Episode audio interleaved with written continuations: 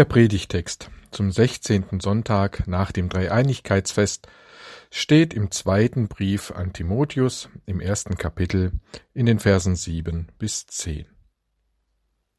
Gott hat uns nicht gegeben den Geist der Furcht, sondern der Kraft und der Liebe und der Besonnenheit. Darum schäme dich nicht des Zeugnisses von unserem Herrn, noch meiner, der ich sein Gefangener bin, schreibt Paulus, sondern leide mit für das Evangelium in der Kraft Gottes. Er hat uns selig gemacht und berufen mit einem heiligen Ruf, nicht nach unseren Werken, sondern nach seinem Ratschluss und nach der Gnade, die uns gegeben ist in Christus Jesus vor der Zeit der Welt. Jetzt aber offenbart ist durch die Erscheinung unseres Heilands Christus Jesus, der dem Tode die Macht genommen und das Leben und ein unvergängliches Wesen ans Licht gebracht hat durch das Evangelium.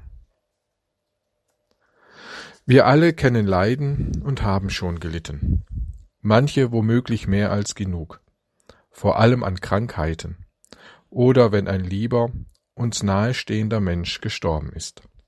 Leiden gibt es genug auf dieser Welt. Unser Predigtext heute spricht aber nicht von diesen Leiden, die wir alle kennen. Der Predigtext fasst das Leiden für das Evangelium um des Evangeliums willen ins Auge. Mit diesem Leiden kennen sich Menschen in anderen Erdteilen und Ländern besser aus als wir Mitteleuropäer. Gleichwohl uns der Wind, der uns entgegenbläst, auch hierzulande rauer wird. Im letzten Jahr gab es über 1000 antichristlich motivierte Straftaten in unserem Land, vor allem Schädigungen an Kirchengebäuden. Antijüdische Straftaten waren es über 2000. Aber bei uns wandert niemand ins Gefängnis, weil er von Jesus erzählt. Zur Zeit der ersten Christen und auch heute, zum Beispiel in Ländern wie Korea, Pakistan, Iran, Nigeria, sah und sieht das ganz anders aus. In Uldingen am Bodensee finden Sie ein Museum, das die gegenwärtige Christenverfolgung dokumentiert. Der Träger des Museums ist die HMK, die Hilfsaktion Märtyrerkirche. Dort erfährt man auch, dass viele verfolgte Christen für uns um ein vertieftes Christsein beten. Sie singen keinesfalls nur Klagelieder, sondern sind fröhlich und äußerst kreativ darin, wie sie Menschen mit der frohen Botschaft von Jesus Christus erreichen können. Ein Besuch in dem Museum lohnt sich. Verfolgte Christen sind nicht nur leidenserprobt, vielmehr auch durch das, was sie erleben in ihrem Glauben und durch ihren Glauben und aufgrund ihres Glaubens auch glaubenserprobt. Woher kommt diese Standfestigkeit? Paulus gibt uns darauf drei Antworten. Gott hat uns nicht gegeben den Geist der Furcht, sondern der Kraft und der Liebe und der Besonnenheit. Darum schäme dich nicht, dich in aller Öffentlichkeit zu unserem Herrn Jesus Christus zu bekennen.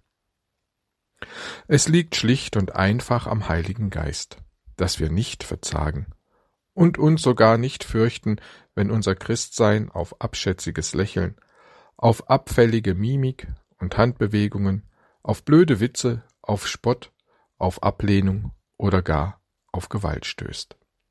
Nicht wir sind von uns aus mit eigener Kraft und aus eigener Kraft so standfest. Vielmehr Gott schenkt uns diese Haltung und diesen Mut durch und mit seinem Geist. Und genau dieser Geist spiegelt sich in den Christen wider, die lauthals in Kellern, Verstecken oder ganz frei und offen Loblieder auf Christus singen und Bibeln verteilen, in dem Wissen, dass sie verpfiffen, verhaftet, schlimmstenfalls gefoltert und getötet werden können. Wäre es nicht besser, den Mund zu halten? Nein, das wäre es gewiss nicht, weil dies Schweigen dem Geist Gottes lauthals widersprechen würde. Die zweite Antwort, die uns Paulus gibt, lautet Die Standfestigkeit liegt an der Heils- und Berufungsgewissheit. Du weißt, schreibt Paulus, Gott hat uns gerettet und uns dazu berufen, ganz zu ihm zu gehören nicht weil wir es verdient hätten, sondern aus Gnade und freiem Entschluss. Schwankend wäre diese Gewissheit, wenn sie auf unser Tun und Lassen fußen und gründen würde. Unerschütterlich aber ist die Gewissheit, gerettet und berufen zu sein, wenn sie auf Gottes Gnade ruht. Daran können selbst unsere Zweifel nicht rütteln. Denn nicht Gott zweifelt an uns, im Gegenteil, er hält unerschütterlich an dir fest.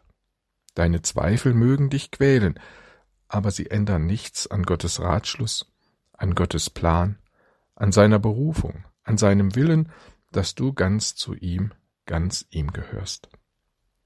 Darin liegt der Grund, warum Martin Luther sagte, Zweifel stärken unser Vertrauen, unseren Glauben, unsere Standfestigkeit, weil sie uns lehren, von uns wegzuschauen und auf Gott und seinen Willen zu blicken. Und das heißt, unsere Blicke werden auf Jesus Christus gelenkt, dorthin, wo schon vor der Zeit dieser Welt Gott beschlossen hat, seinen Rettungsplan durch Jesus Christus an dir zu verwirklichen und durchzuführen. Daraus erwächst uns eine Rettungs- und Berufungsgewissheit, die uns im Verzagen stärkt und auf Gottes unerschütterlichen Beschluss hinweist, ja sogar wirft. Die dritte Antwort hängt eng mit der zweiten zusammen. Es ist der Inhalt der frohen Botschaft selbst, der uns fest und gewiss macht und im Leiden um des Evangeliums willen stärkt und nicht verzagen lässt. Christus hat dem Tode die Macht genommen und ein unvergängliches Leben ans Licht gebracht. Die Osterbotschaft von der Entmachtung des Todes und vom Heraufführen des ewigen Lebens stärkt dich in dieser Welt, lässt dich Christus erkennen und bekennen auch wenn es dir nicht zum Vorteil gereicht, auch wenn dies nicht zur Anerkennung führt und auch wenn dir dafür, wenn du dafür keinen Beifall erntest. Was dir wirklich schaden kann, ist schon entmachtet. Wer dir wirklich schaden kann, ist schon entmachtet. Und vor dir steht dein unvergängliches Leben im hellen Sonnenschein. Jesus Christus, der Auferstandene am Ostermorgen da geht dir das Licht des Lebens auf. Wie Paulus es im Römerbrief unvergleichlich, tröstend, erbauend und stärkend uns, dir und mir zuruft, wenn Gott für uns ist, wer kann sich dann noch gegen uns stellen? Wer oder was will uns noch schaden? Was kann uns von Christus und seiner Liebe trennen? Etwa Leid, Angst oder Verfolgung, Hunger oder Kälte, Gefahr oder gar Hinrichtung? Ich bin zutiefst gewiss und überzeugt, nichts kann uns von der Liebe Gottes trennen, nicht der Tod und nicht unser irdisches Leben, nicht einmal Engel oder unsichtbare Mächte, nichts, was in der Gegenwart liegt, nichts, was in der Zukunft liegt, nichts, was gegen Gott ankämpft, nichts, gar nichts kann uns von Gottes Liebe trennen, die in Jesus Christus besteht. Amen.